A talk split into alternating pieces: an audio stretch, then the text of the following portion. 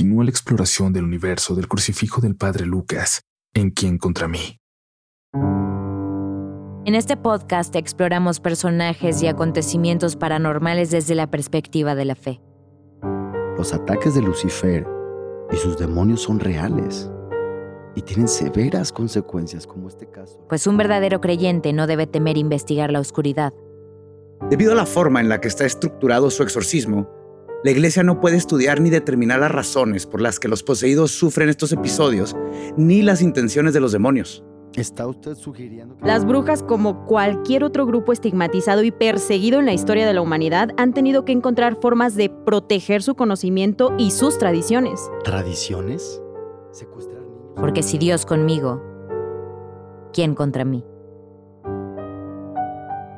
¿Quién contra mí es una producción original de Juana María Torres y Rubén Martínez Hernández para Sonoro. Puedes suscribirte a este canal en cualquier plataforma de podcast.